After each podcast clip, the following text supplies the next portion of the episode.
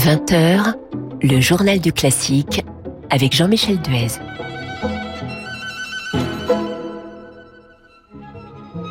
Bienvenue dans le journal du classique dont l'invité sera dans un instant Philippe Jarouski pour son dernier disque, un récital de mélodies, chansons et leader accompagné par le guitariste Thibaut Garcia. Il nous parlera aussi de sa nouvelle carrière de chef d'orchestre. Mais dans l'immédiat, voici les dernières informations classiques et à propos de chef d'orchestre, David Rayland est nommé directeur artistique de l'orchestre symphonique de Corée qui est basé à Séoul. David Rayland prendra ses fonctions en janvier prochain. David Rayland est bien connu en France où il est depuis trois ans le directeur musical de l'Orchestre national de Metz. De même, il n'arrivera pas à Séoul en terre inconnue puisqu'il a déjà eu l'occasion de diriger l'Orchestre symphonique de Corée ainsi que différentes productions à l'Opéra national de Corée. Sur les réseaux sociaux, cet appel de Jonas Kaufmann et de Joseph Kaleya qui mettent en garde contre l'ouverture de faux profils à leur nom. Les deux ténors appellent à la plus grande prudence car derrière peuvent se cacher des tentatives d'extorsion de fonds. Les auteurs de ces faux profils semblent sélectionnés parmi les fans les plus fidèles. Ils envoient des messages particulièrement flatteurs dans le but bien sûr d'obtenir une réponse et d'établir ainsi un contact. Un coup de chapeau à Alexandre Kantorov qui a été choisi pour le récital qui a été donné ce soir à Beaune pour la visite d'adieu en France d'Angela Merkel. Un récital dans le prestigieux château de Claude Vougeot avant le dîner officiel. L'occasion aussi de saluer le nouveau disque du jeune pianiste qui sortira après-demain vendredi. Un disque Brahms avec la sonate numéro 3 et les ballades opus 10.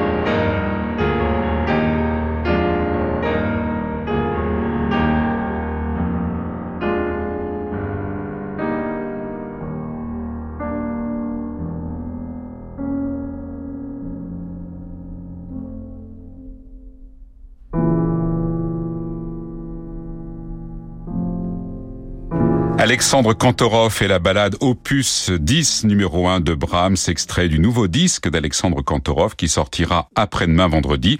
C'est un disque consacré à Brahms avec aussi la sonate pour piano numéro 3 et la chaconne.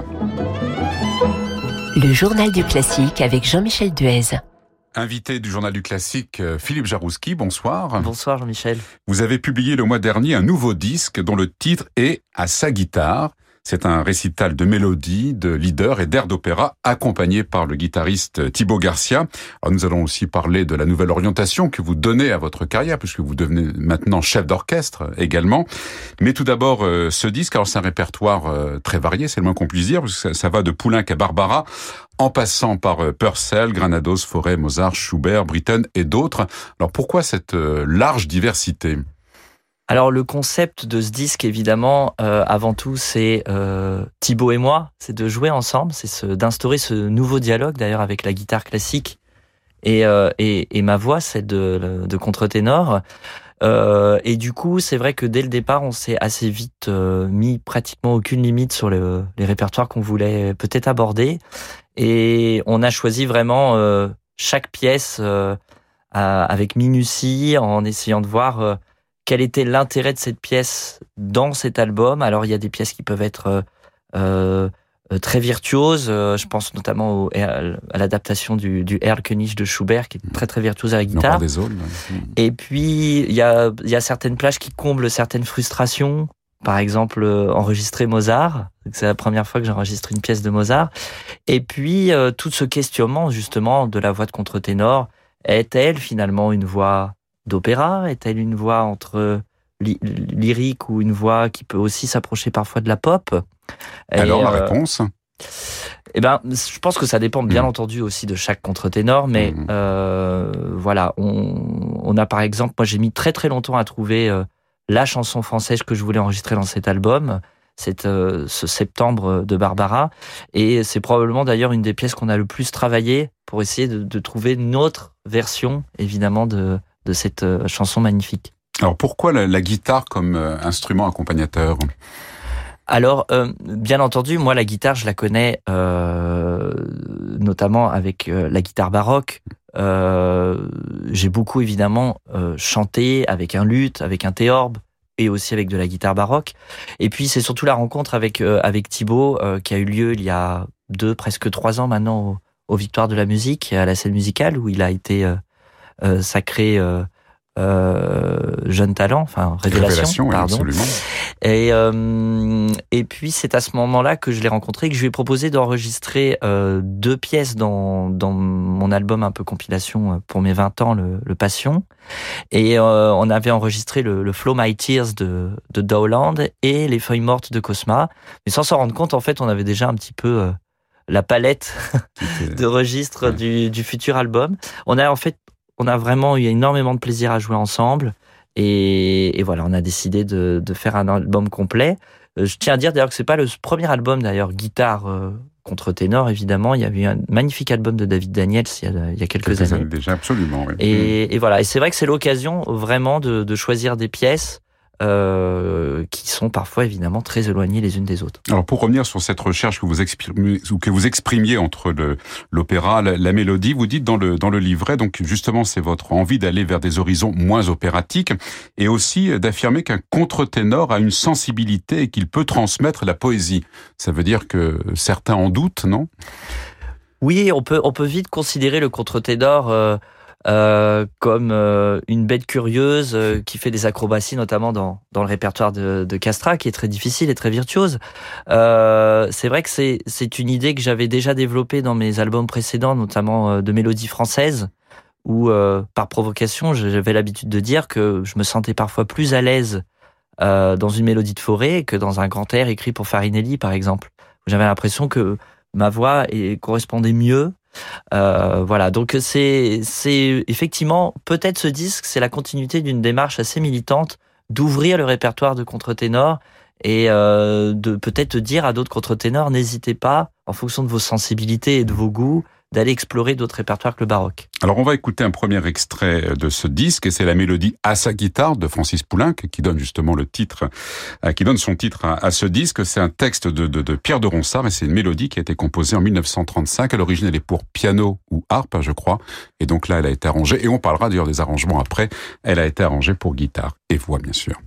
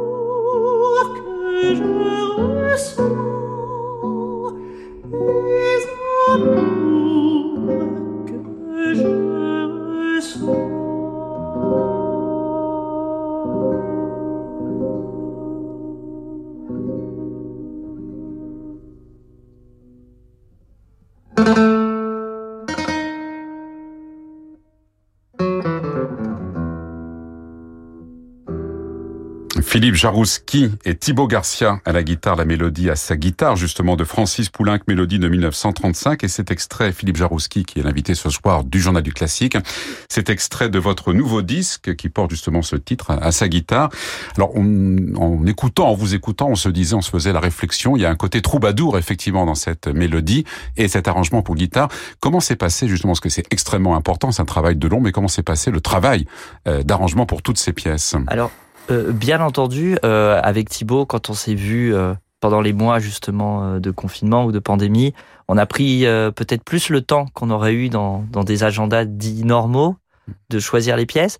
Et évidemment, on s'est tourné d'abord par le sur le répertoire écrit pour voix et guitare. Et puis petit à petit, on s'est très très vite éloigné de cette idée et on a vraiment choisi les pièces en fonction justement de, de l'idée de savoir comment elles pouvaient sonner à la guitare. Alors on peut dire que le, disque est à moitié des, sont à moitié des arrangements déjà proposés et les, autres sont euh, de Thibaut lui-même et effectivement ce, ce, poulain il l'a arrangé lui-même. Ce qui n'était pas facile, justement de trouver les bons renversements pour que ça tombe sous les doigts la guitare. Il y a, il y a beaucoup de dissonance dans cette pièce. C'est une pièce très mystérieuse. Et euh, je suis assez content qu'on l'ait mise en, aussi en, première plage parce que elle montre bien que c'est pas un album que crossover. Il y a beaucoup de choses dans cet album et euh, c'est peut-être la la première plage la plus étrange que j'ai que j'ai que j'ai dans mes dans mes albums. Alors il y a l'enregistrement, il y a il faut une complicité évidemment entre le chanteur et son son accompagnateur, ça c'est absolument euh, indispensable et vous allez maintenant commencer une une, une tournée, il faut que cette complicité aussi euh, dure et elle va être mise à l'épreuve finalement des des, des concerts. Oui, alors on a on a eu l'occasion de, de rejouer ensemble mm. là il y a, il y a quelques jours et euh, ce qui est formidable, évidemment, c'est que le projet a déjà mûri. On, on joue, on chante les pièces différemment qu'il y a un an déjà. Ça évolue. Ça évolue. On a aussi envie, euh, probablement d'ailleurs, de garder cet ordre un peu étrange mm. euh, du disque et pas de, de remettre l'ordre chronologique euh, et de vraiment proposer une sorte de, de, parcours un peu euh, spirituel. Et on, voilà, on, a, on réfléchit déjà à, je dirais pas une sorte de mise en scène, mais vraiment un parcours euh, pour nous deux sur scène euh, pendant cette, cette tournée. On va écouter un autre extrait, et là on revient à l'opéra, c'est Rossini, l'air, le fameux air du risotto, c'est comme ça qu'on l'appelle, I tanti palpiti, qui est extrait de, de Tancred. Alors pourquoi ce, ce choix de, de, de Rossini? Bah, Disons que euh, j'aborderai évidemment, je ne pense pas, euh, Rossini à la scène. Et puis justement, l'idée que c'est un arrangement avec guitare et que mmh. c'est pas l'original avec orchestre, ça m'a permis aussi de me libérer justement euh, de cette idée euh, non il faut pas faire ça c'est pas pour moi. Donc euh, voilà on, on, rapproche finalement cet air d'opéra d'une peut-être d'une chanson de salon on est un peu entre les deux. Et puis se faire plaisir parce que c'est du plaisir à chanter on imagine. Enfin quand on l'écoute en tout cas on sent bien que vous avez eu du plaisir à le faire à Rossini je pense que voilà. et j'ai déjà abordé Rossini pour travailler parce que finalement ce n'est pas la technique rossinienne peut être mm. très utile aussi pour aborder aussi le répertoire baroque. Et voilà c'était l'occasion de se faire plaisir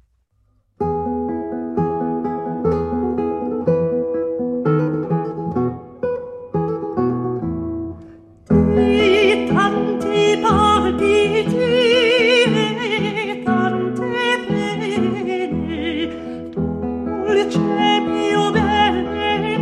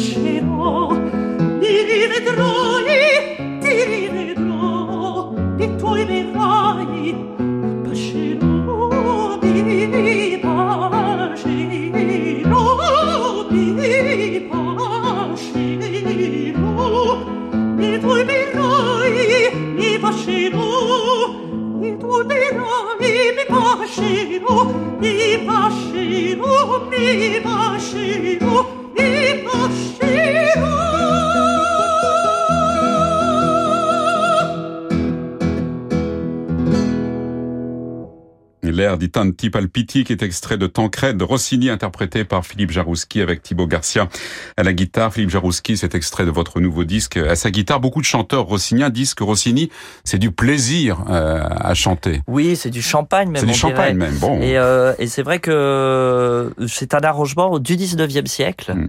Euh, parce qu'on s'imagine que l'air a eu beaucoup de succès et que évidemment on avait envie de l'entendre dans les salons et en dehors d'une scène d'opéra. Donc euh, ça justifiait euh, qu'il apparaisse sur ce disque. On va parler, Philippe Jarouski, de la nouvelle orientation que vous donnez à votre euh, carrière. Il y a presque 20 ans, vous aviez euh, créé votre ensemble Arta Cercé. Et pour la première fois, au printemps dernier, vous l'avez dirigé, mais cette fois sans chanter. C'est un oratorio de, Scarlatti. Et vous allez le, diriger au moins à deux reprises à Paris, au Théâtre des Champs-Élysées. Un concert avec la soprano Emoke Barat. Et puis après, vous dirigerez Jules César de Handel. Alors, cette, cette nouvelle fonction de, de, de chef d'orchestre. Alors, c'est vrai que ça peut paraître étrange de dire ça, mais j'ai, j'ai depuis très très jeune, je, je m'imagine en chef d'orchestre. C'est vrai. une sorte de projection ça remonte à un peu étonnante. Et j'ai presque toujours considéré que le fait d'être chanteur était presque un, un passage. Alors peut-être un passage qui dure déjà depuis plus de 20 ans, mais euh, voilà, c'est vrai que j'ai mon ensemble Arta Cercé euh, déjà depuis presque 20 ans, euh, où j'expérimente sans diriger, mais je dirige musicalement les répétitions et on a déjà fait beaucoup de disques ensemble. Euh, le passage, euh, le passage qui s'est fait justement à, à l'Opéra de Montpellier, ça a été assez étonnant. Ça a été presque une révélation pour moi parce que euh, j'ai découvert une énergie un petit peu différente. Euh, je suis quelqu'un d'assez doux, assez calme, même dans ma façon de chanter. Euh, et euh, c'est vrai que voilà, j'ai découvert quelque chose qui bouillonnait beaucoup plus. Euh, c'est très physique. J'ai découvert aussi le côté très physique de la direction. Euh, J'étais épuisé. J'ai découvert des, des, nouveaux muscles dans mon corps que j'utilisais pas. Et euh, et puis ce qui va marquer beaucoup cette saison, évidemment, c'est mes débuts, comme on dit en, en fosse. Ça fait un peu gladiateur. Mais non, non, mais c'est le terme. et euh, et ça, ça va être euh, un grand moment, peut-être un des moments les plus émouvants de, de toute ma carrière de musicien. Et euh, voilà, j'appréhende peut-être ce que j'appréhende, c'est pas forcément d'insuffler des idées artistiques aux chanteurs ou de travailler avec eux, mais c'est vraiment peut-être aussi le décalage qu'il peut y avoir justement entre l'orchestre qui est en fausse et ce qui se passe sur scène avec la mise en scène. Donc euh, ça, ça va être euh, ça va être le gros challenge de cette année. On imagine que pour les chanteurs, ce sera un plaisir que d'être dirigé par un chanteur justement. Et écoutez, ils je, sont pas si nombreux que ça, les, les chanteurs. Euh, oui, je, je sens qu'il y en a de plus en plus. On, non, a, non, voilà, on a, Nathalie ouais. Stutzmann maintenant, mais qui ne chante plus, et qui ne chante plus, mais qui a Jacobs, offre qui, aussi voilà. cette. Euh... Le seul finalement qui soit encore chanteur en activité et chef, c'est Domingo.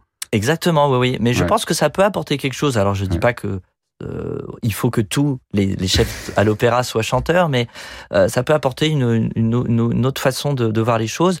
Euh, après, j'ai un cast de luxe, hein, parce que j'ai Gaël Arquez en, Jules César, Sabine Devielle qui fera sa première Cléopâtre, et mon, collègue aussi Franco Fagioli que je dirigerai et qui fera son premier Sesto. Donc c'est un cast aussi où la plupart des la plupart des chanteurs créent le rôle et donc on va pouvoir vraiment collaborer sur la conception et et, le rendu final. Et puis, moment important également, vous êtes en résidence. Est-ce que vous parliez de, Montpellier tout à l'heure? Vous êtes en résidence à l'Opéra de, de, Montpellier. Voilà, donc on, créera cette production de Jules César euh, au Théâtre des Champs-Élysées et on la reprendra tout de suite après euh, à l'Opéra Comédie de, Montpellier. Et puis également une autre facette aussi. En 2017, vous avez fondé une académie musicale, c'est l'Académie Jarouski à la scène euh, musicale. C'était une évidence la transmission pour, pour vous? Euh, oui, c'est-à-dire que je viens de ça. J'avais envie vraiment aussi de. Euh, vous savez, quand on fait beaucoup d'interviews, on dit mmh. toujours qu'il faut faire quelque chose pour démocratiser aussi la musique classique. Donc ça, c'est le programme des, des enfants, des, euh, des jeunes apprentis. Mais j'avais envie de rendre la chance que j'ai qu'on m'a qu'on m'a donnée quand j'étais enfant. Et puis euh, j'avais fait quelques masterclass avant par le passé et ça m'a mmh. tout de suite plu. Et j'avais envie de suivre euh, de jeunes chanteurs plus qu'une journée ou deux et de les suivre sur une, une année entière me paraissait un, un bon compromis. C'est déjà nos cinq ans, on fête eh nos cinq ans. Et euh, d'ailleurs, le prochain concert est le 14 janvier à la scène musicale où on fera un concert dédié à la musique russe. Alors, il y aura Tchaïkovski, évidemment, parce que c'est le nom de la promotion, mais il y aura Prokofiev, Shostakovich et bien d'autres. Il n'y a pas que le chant, hein, il y a le violon et le piano également à l'Académie Tchaïkovski. Et le violoncelle aussi, absolument. Eh bien, on va se quitter déjà en écoutant... Déjà. Mais oui, Mozart, vous parliez tout à l'heure de, de, de, Mozart, vous l'avez enregistré, ça y est, c'est un, un, lead in Abend Empfindung. Ah, c'est évidemment peut-être le plus beau lead de Mozart et euh, cet arrangement fonctionne très bien. La guitare, évidemment, euh, a cet accompagnement, euh, mais en plus elle, elle, dialogue avec la voix, avec les avec les, la, la, seconde voix qui est comme ça à la main droite du piano normalement. Et c'était évidemment un très beau challenge aussi pour Thibaut. Merci Philippe Jarouski, donc votre nouveau disque à sa guitare avec Thibaut Garcia et on écoute donc Mozart im Abend Empfindung.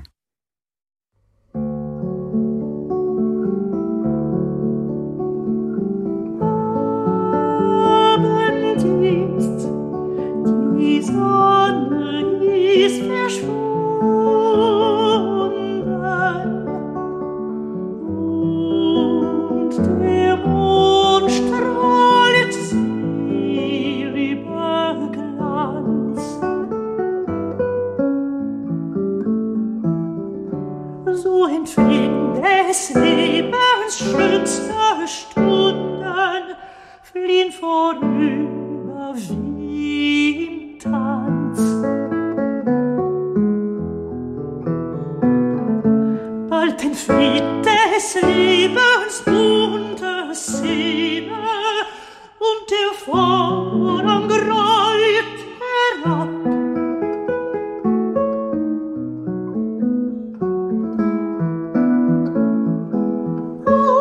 ist unser Spiel des Freundes.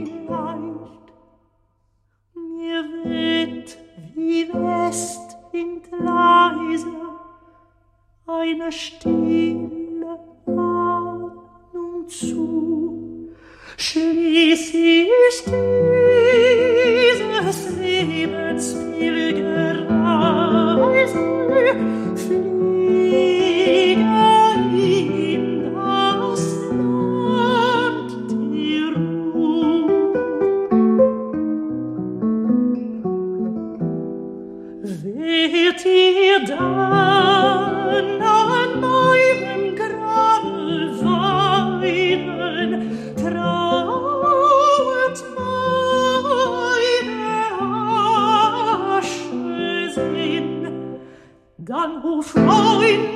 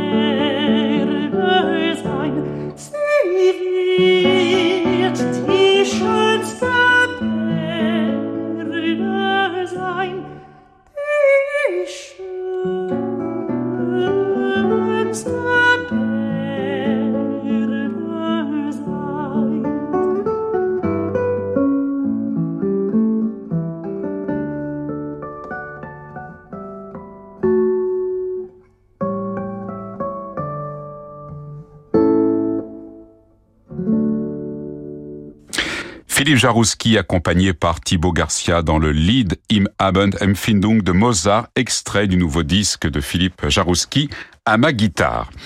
C'est la fin de ce journal du classique. Merci à Yann Louvray pour la réalisation. Dans un instant, les variations de Francis Drezel. Quant à moi, je vous retrouve demain à 20h pour un nouveau journal du classique avec comme invité le jeune pianiste Jonathan Fournel qui a remporté au printemps dernier le premier prix du concours Reine Elisabeth et qui vient de sortir son tout premier disque. Très belle soirée et à demain.